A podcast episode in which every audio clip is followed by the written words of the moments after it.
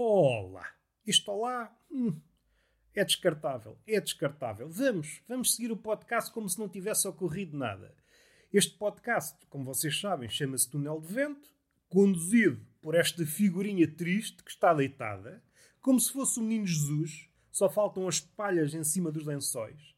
Ah, faltam as palhas e falta o burro, falta a vaca. Esses personagens que podiam oxigenar a testa do menino.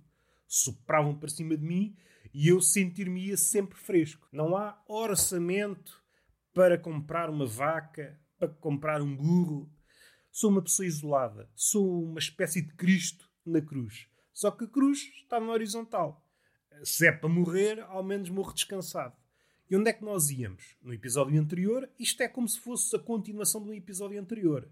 Nem lhe vou chamar episódio 500, vou-lhe chamar episódio 499.5 será o nome deste. o nome não sei, mas será o, o número, melhor dizendo, será o número do episódio.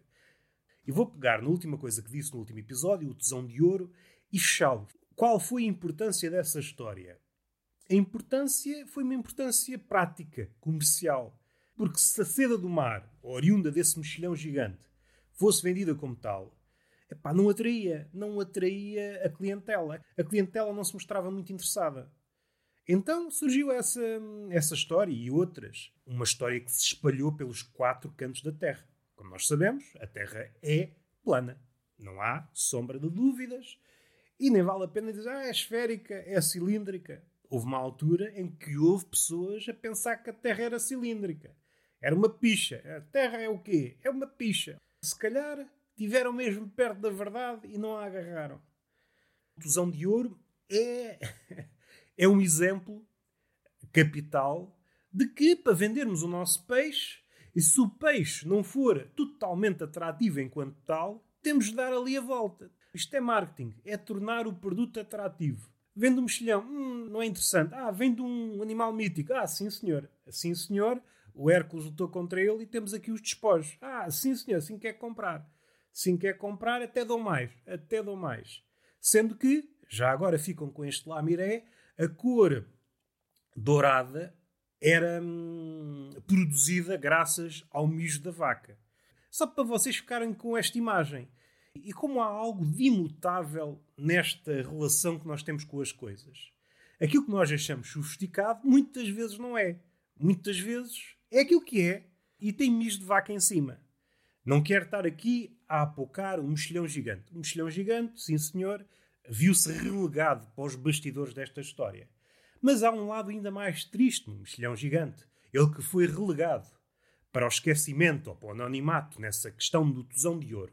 Na realidade, o mexilhão gigante está condenado à extinção. Porquê? Devido à temperatura do mar que não para de subir. A temperatura do mar aumenta, aparece um parasita que fode o mexilhão. O mexilhão, graças ao parasita, não se consegue fechar e os outros peixes comem. Isto é, o homem, com o seu apetite pelo progresso, aumentou a temperatura do mar, a temperatura do mar fodeu o mexilhão. Ou seja, quem se fode é sempre o mexilhão. E neste caso, um mexilhão gigante, mais propriamente a figura que originou o Tusão de Ouro. Vocês, se alguma vez contarem a história do Tusão de Ouro ou ouvirem essa história, lembrem-se. Vocês estão muito contentes, muito entretidos a ouvir a história, mas na realidade, o mexilhão gigante está a morrer, a definhar. Até posso contar mais um detalhe do mexilhão gigante. O mexilhão gigante normalmente vive em aliança, em simbiose. Não sei se simbiose é a palavra certa, mas tem uma relação estreita com um caranguejo pequenito. E o caranguejo pequenito vivia no seu interior e quando avistava um predador, tocava-lhe lá numa membrana, numa coisa qualquer, e ele fechava. O caranguejo está sempre vigia. Estou protegido do mexilhão. Toca-lhe ali nos fios, o gás fecha-se. Protegem-se os dois, tanto o caranguejo como o mexilhão. Agora, o parasita não deixa o mexilhão fechar-se, morre o mexilhão e morre o caranguejo. Isto tudo porquê? Por causa do homem. O homem é um sacana. Fechamos o mexilhão. Fechamos o mexilhão. E agora o que é que vamos falar? Vamos falar das relações do homem com os animais. Vamos já descartar aquelas mais faladas, vá. Aqueles exemplos capitais a ligação entre o homem e o lobo, que mais tarde é origem ao cão, que é uma ligação que que nos permitiu avançar até os dias de hoje. Uma ligação igualmente importante, se não mais, a ligação entre o homem e o cavalo, tanto para o bem como para o mal. O cavalo tem este lado, teve presente em muitas das chacinas do homem, ao contrário do cão. O cão, provavelmente, aqui e ali também teve envolvido em coisas de índole duvidosa, mas o cavalo esteve muito mais. Estou a pensar nos mongóis e nos impérios romanos, antes de começar a haver maquinaria. As guerras necessitavam de cavalos. O cavalo fresco, o mongol, tinha hum, apiadeiros onde trocava o cavalo cansado pelo cavalo fresco, para poder continuar sempre a sua passada em direção à conquista e uma conquista desenfreada. Isto para dizer o quê? A ligação entre o homem e o cão, não vamos falar. A ligação entre o homem e o cavalo, não vamos falar da ligação entre o homem e o gato. Eh, segundo os outros exemplos, não sei se podemos dizer que o gato foi totalmente domesticado. O gato anda para aí. A opinião do gato em relação ao ser humano não é amigo, não é? é olha, estou bem aqui, estou bem aqui, não se está mal aqui. Vou ficando. É isso que o olhar do gato nos diz. Olha para nós e está a pensar: será que ainda vale a pena estar aqui? Começa a fazer contas de cabeça, ainda vale a pena. E fica. No dia em que chegar à conclusão que não vale a pena conviver com o humano, vai à sua vida. Sem remorsos. O gato está-se a borrifar para o homem. Não vamos falar sobre isso. Vamos falar do animal insuspeito, que é a rémora.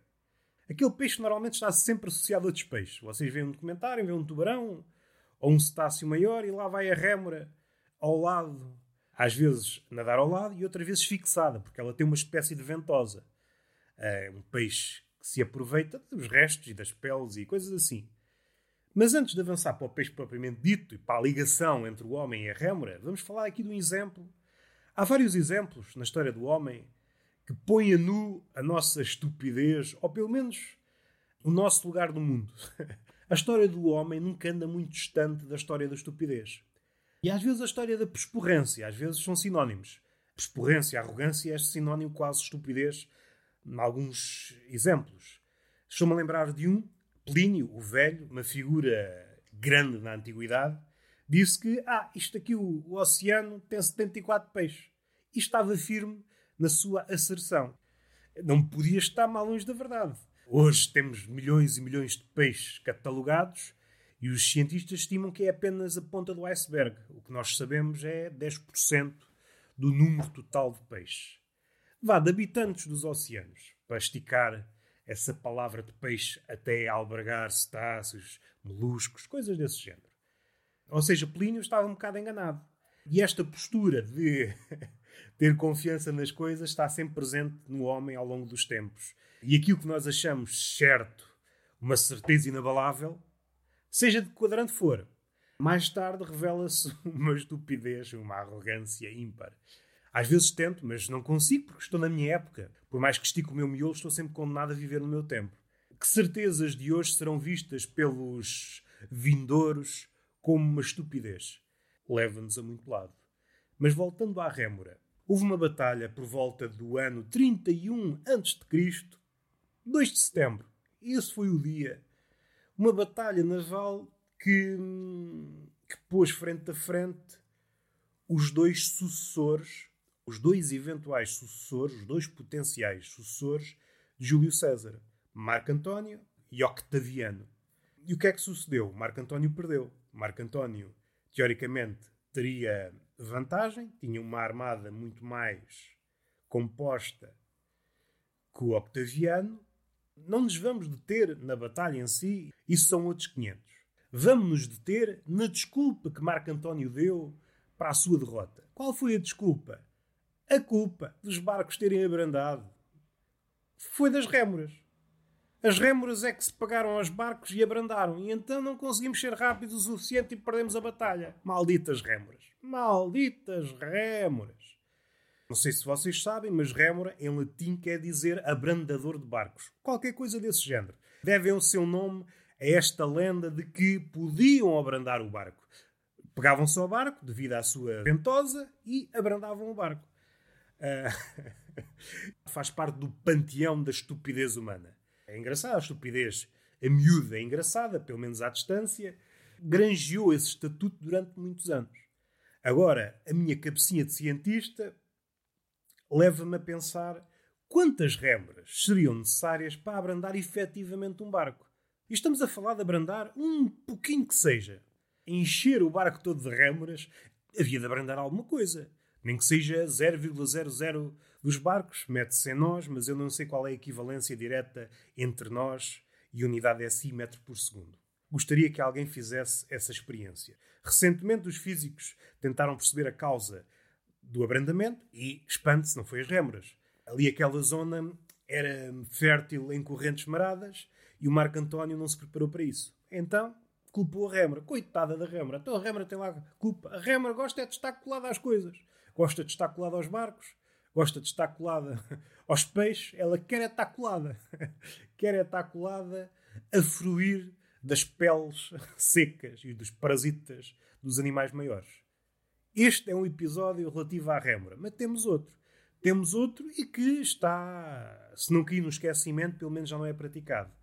Há uma prática de pesca que foi relatada, Cristóvão Colombo documentou-a, outros navegadores também, por todo o mundo, sobretudo na Austrália, acho que o primeiro relato foi daí, um pouco por todo o mundo, havia tribos que praticavam esta pesca com a rémora.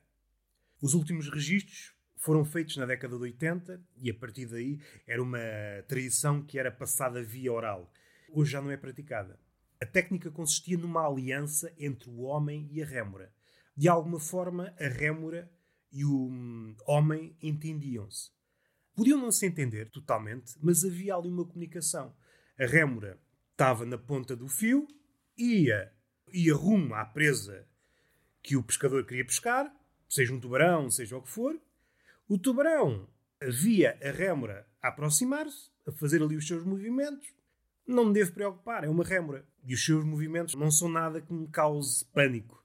Então, a rémora ia ganhando confiança do tubarão, ia aproximando-se e colava-se ao tubarão. Assim que se colava, ela dava um puxãozinho, o pescador sentia o fio e puxava o tubarão. Lentamente, lentamente. O tubarão nem se apercebia que estava a ser puxado e já tinha caído na armadilha. A ventosa da rémora permitia que o tubarão fosse atrás dela. Esta era a técnica da pesca com o auxílio da rémora. Alguns cientistas tentaram replicar, mas não conseguiram. A rémora não queria saber eh, da intenção do cientista. Fazia a sua vida e às vezes os movimentos bruscos da rémora faziam com que o tubarão, ou o depredador, ou outro peixe maior, entrasse em pânico e a comesse. ou seja, isto tem muita arte. É uma arte perdida. Hoje não há ninguém a replicar esta arte. Ou seja, mesmo a rémora tem uma história com o homem. Provavelmente não tão imponente como a do cão, como a do cavalo, como. Mas tem, há episódios. Há um episódio, data ali mais ou menos do século XIX, 1840, 1850, em que se criou uma antiga aliança. Estávamos no período áureo da baleação. Houve ali uma, uma espécie de firma, uma família, que se tornou diferente das demais porque empregava as pessoas da sua cor, vá, e também índios, vá. Hoje é uma palavra perigosa para ser usada. Essa família distinguia-se porque seguia esta linha de raciocínio. Se a pessoa faz o mesmo trabalho que eu, merece receber o mesmo que um branco. Eu não estou a utilizar a expressão certa, não sei qual é o nome da tribo, não sei. Fez com que estreitassem ligações. E essas tribos passaram um segredo a essa família. Essas tribos conheciam os segredos para comunicar com as orcas. Havia uma espécie de aliança entre essas pessoas e as orcas. E então passaram esses ensinamentos para essa família. Mais tarde criou-se uma ligação muito forte entre essa família e um conjunto de orcas. Sobretudo com o chefe dessa família e uma orca chamada Old Tom. É um macho alcunhavam-na de humorista, porque ela gostava de brincar com os pescadores, sobretudo com esta, com esta pessoa. Havia uma ligação que, sem medo, podemos designá-la de amizade. Agora não me lembro do nome dele, da pessoa que tinha esta hum, ligação profunda com o Old Tom. Mas se vocês procurarem no Google, há muitas fotografias. Há uma em que ele está, ou há outro pescador, está em cima da, da orca, como se estivesse num banco no alto mar. A ligação era mesmo muito próxima. Para já, estamos a falar da orca, que é um dos animais mais inteligentes de todos. É um animal muito especial, mesmo entre os cetáceos. E criou-se esta ligação profunda, esta ligação, esta aliança um, entre este grupo de pescadores e as orcas. As orcas auxiliavam os pescadores na caça às baleias. Não sei se vocês sabem, mas as orcas também comem baleias, mas só comem uma parte ou duas das baleias, a saber, a língua e os lábios. As orcas só se interessam pela língua e pelos lábios. Para a orca, a língua de uma baleia é uma iguaria. E assim nasceu uma coisa chamada a lei da língua. As orcas davam um chamamento aos pescadores, batiam as barbatanas quando avistavam baleias, os pescadores que estavam na costa percebiam esse sinal e iam atrás das baleias. Iam atrás das orcas, que por sua vez iam atrás das baleias. Aquela aliança era bom para os dois. As orcas ficavam com as línguas e os pescadores ficavam com o resto da baleia. Parece uma troca justa. Além de que o Old Tom gostava mesmo muito de brincar. Quando estavam longe das baleias, o que lhe dava muito gozo era abrandar os barcos. Pegar nas cordas e puxá-los para trás. Gostava de apocar os pescadores, mas sempre a brincar. Aquilo que nós associamos muito aos golfinhos, a orca tinha provavelmente uma escala ainda maior. Contudo, quando se aproximava mesmo das baleias, o Old Tom mudava o chip e então, em vez de abrandar, puxava os barcos para se aproximarem das baleias. No fim de contas, o Old Tom era partidário daquela ideia. Trabalho é trabalho, conhaque é conhaque. E ela sabia diferenciar em absoluto esses dois registros. Vamos brincar até ficarmos malucos, agora é trabalho, então vamos trabalhar. Dos predadores mais formidáveis que existem. Conseguem tecer estratégias absurdas, absurdas para o ponto de vista da presa, porque raramente conseguem escapar, a capacidade de engendrar técnicas em grupo. E esta aliança é histórica, porque aproximou como nenhuma outra vez o Homem da Orca. Perco um bocadinho de tempo no YouTube, eh, acho que há documentários, há fotografias, nada inventado, está tudo documentado. Era uma ligação que nós poderíamos esperar entre um cão e uma pessoa. Aquela amizade profunda, aquele laço profundo. Só que a orca, ao contrário do cão, não perdoa. E isso há registros, seja em filme mais fantasiado ou não, mas isto tem um fundo de verdade. A orca não costuma perdoar. E o que é que sucedeu? Houve um ano em que a baleação passou uma crise. Não havia tantas baleias. Houve um episódio em que foram atrás de uma baleia. Aconteceu tudo como das outras vezes. As orcas e o Old Tom à cabeça ajudaram os pescadores. Olha, aqui estão estas baleias. Vamos ajudá-los, vamos encurralá-las para vocês pescarem as baleias. E o que é que sucedeu? Só pescaram uma baleia e como a baleia era tão pequena, houve uma luta, uma disputa acesa entre o líder dessa família, o grande amigo do Old Tom, e esse membro da tripulação. O que é que resultou? Não deram a língua às orcas. O que é que aconteceu? As orcas nunca mais pescaram com os pescadores. A partir dali acabou-se.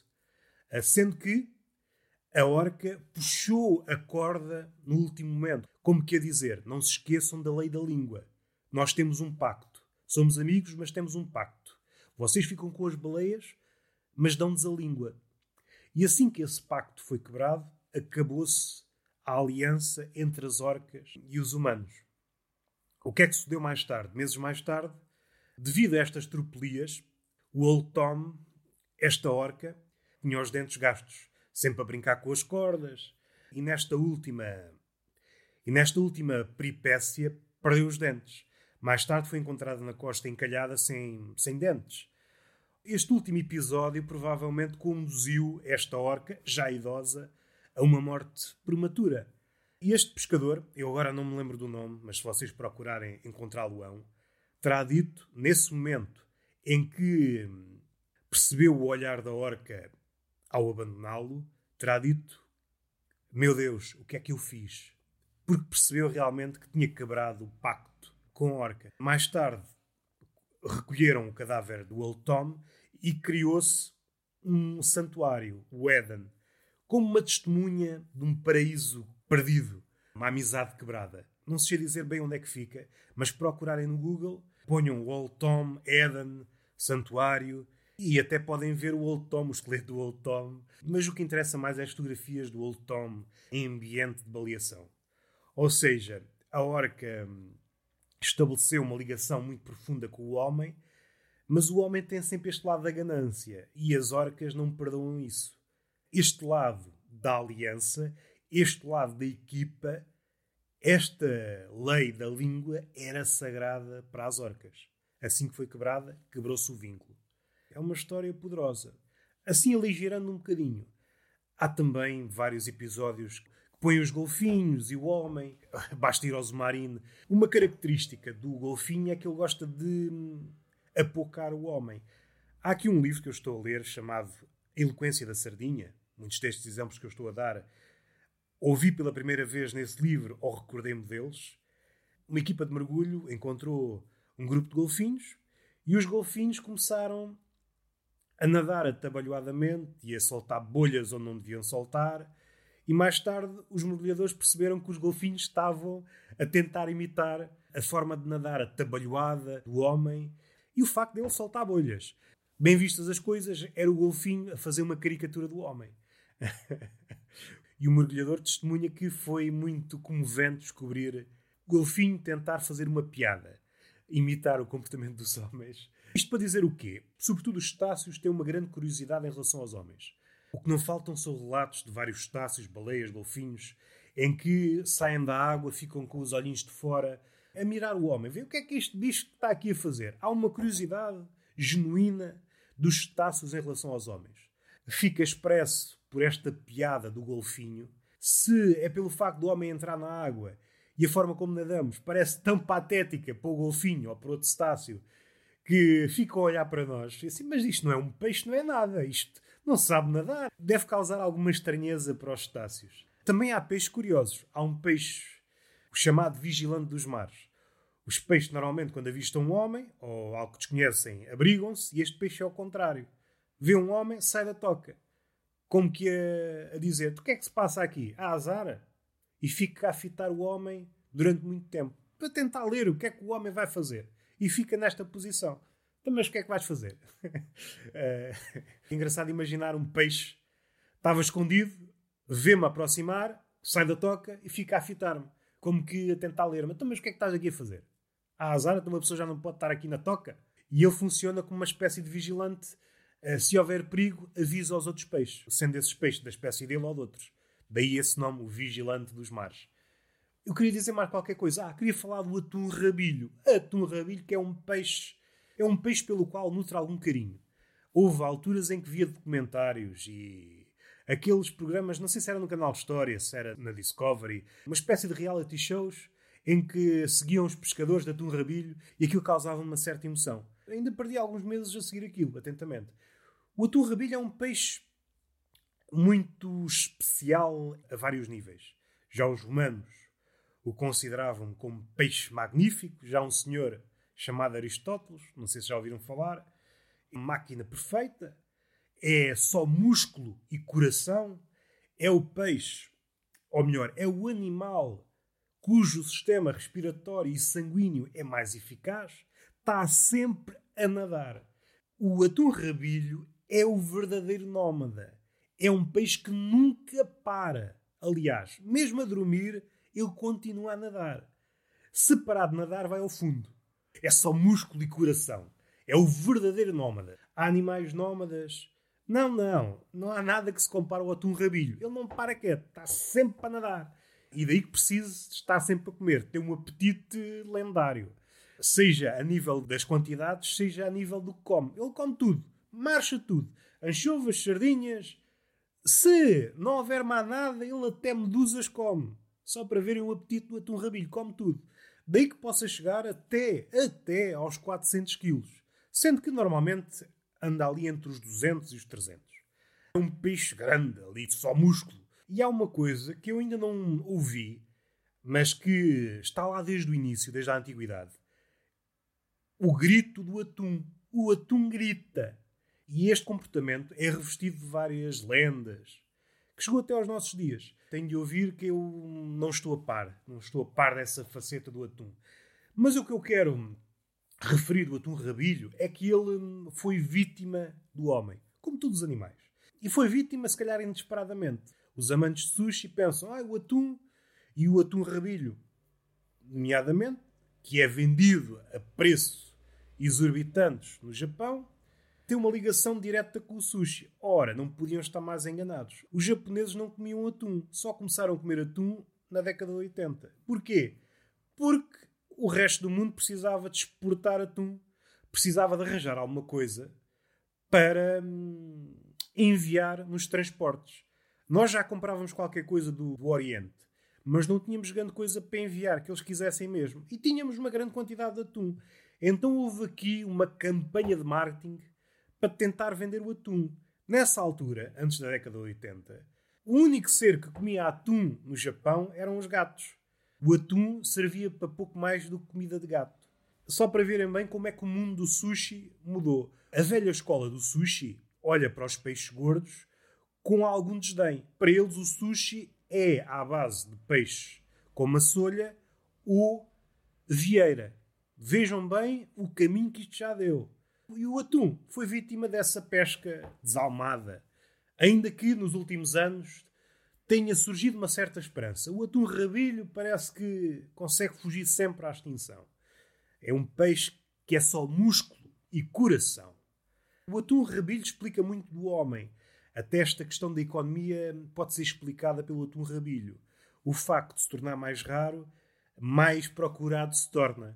Mais raro, o preço dispara e então mais pescadores à volta do atum rabilho. Parece que é um caminho quase imparável rumo à extinção. Se realmente o caminho é rumo à extinção, o último atum rabilho será vendido a um preço uh, de um país. Esta ganância que contrasta com aquele ideal mais antigo de outros séculos de que devemos tirar apenas aquilo que precisamos. A ganância esgota, e esgota até o oceano, que pensávamos ser infinito. É isto que eu tenho para dizer. O atum rabilho é um peixe que é só músculo e coração. A rémora é um peixe que foi testemunha de uma ligação que foi quebrada. O golfinho gosta de apocar o homem. Um mexilhão gigante está quase a extinguir-se. Nos últimos anos desapareceram 90% da população dos mexilhões gigantes. Quem se fode é um mexilhão. E qual foi o outro animal? Acho que não, não disse mais animal nenhum, ou disse. Ah, falei daquele animal cujo nome não me lembro. O vigilante. Podíamos falar das enguias outra vez, a sua obstinação. Mais uma vez, a enguia sempre rija. E fui ontem verificar qual é o tempo de vida de uma enguia. Por norma, não passa dos 22 anos. Ou seja, a enguia torna-se imortal caso não consiga cumprir o seu propósito, que é ir para o oceano. Não há oceano, então também não morro. A enguia não morre enquanto não cumprir o seu objetivo. É pá, inspirador. Inspirador até dizer chega. Há um pássaro.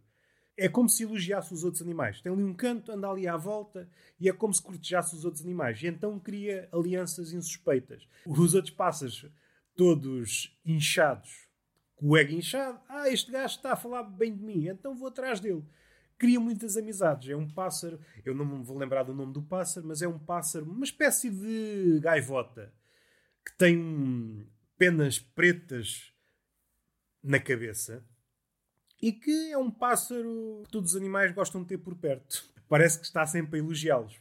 E anda de polo em polo, anda também pelo planeta todo. O que é que eu queria dizer mais? Falámos de atum, havemos de falar de sardinhas, mas não é hoje havemos de falar de. Olha, posso contar para acabar a história de um, de um pescador que na altura ainda não sabia que as ostras produziam pérolas. E o que é a pérola senão a luta contínua da ostra contra um grão de areia? O grão de areia, ao entrar na ostra, é uma espécie de pedra no sapato. Aquilo magoa a ostra. Outra leitura é a ostra é de tal maneira delicada que é magoada por um grão de areia. Espanta-me como é que os sociólogos, os filósofos deste século, ainda não foram buscar o exemplo da ostra para descrever este narcisismo exacerbado. Somos ostras, com a diferença que não conseguimos burilar esse grão de areia até transformar numa pérola. Não conseguimos transformar os nossos problemas em pérolas. Também é uma inspiração. Devíamos guiar a nossa vida nesse sentido. os nossos problemas pequenitos, porque a nossa escala é pequenita, não nos podemos esquecer da nossa escala, transformá-los em pérolas. Acho que é um bom ensinamento, um bom ensinamento. Mas não é por aí que nós queríamos ir. Eu queria falar num exemplo, num tempo em que o homem desconhecia o valor das pérolas, vá, e há uma zona em que há ostras gigantes. Um pescador pescou uma ostra e tal, levou-a para casa e provavelmente terá visto a pérola, mas como não lhe associava valor nenhum, viu na pérola um objeto de bom augúrio. Dava-lhe sorte. Então escondeu a pérola debaixo da cama e doravante guiou as suas pescas segundo as suas leituras da pérola. Uma espécie de amuleto. Sendo que, como vocês sabem, a pérola não tem influência nenhuma na pescaria. O pescador tinha más pescarias, boas pescarias, nada influenciou, só que o pescador pensava que sim. Mais tarde, a pesca não estava a dar nada, então o pescador teve de se desfazer de tudo. E aproximou-se de um avaliador para perceber quanto é que lhe davam pela pérola. E deram vários milhões. Ou seja, o pescador estava certo. Aquela pérola gigante deu-lhe sorte, deu-lhe sorte e deu-lhe um futuro. Não da forma que ele estava à espera, mas deu-lhe um futuro. E acho que é uma boa forma de terminar. Transformar os nossos grãos de areia em pérolas. Vamos labutando com nossa calma, labutando, labutando, labutando, até termos uma pérola. E depois essa pérola é símbolo de sorte. Pode ser uma sorte que dê frutos monetários ou uma sorte mais abstrata. E está feito. Beijinho na boca, palmada pedagógica numa das nádegas e até à próxima.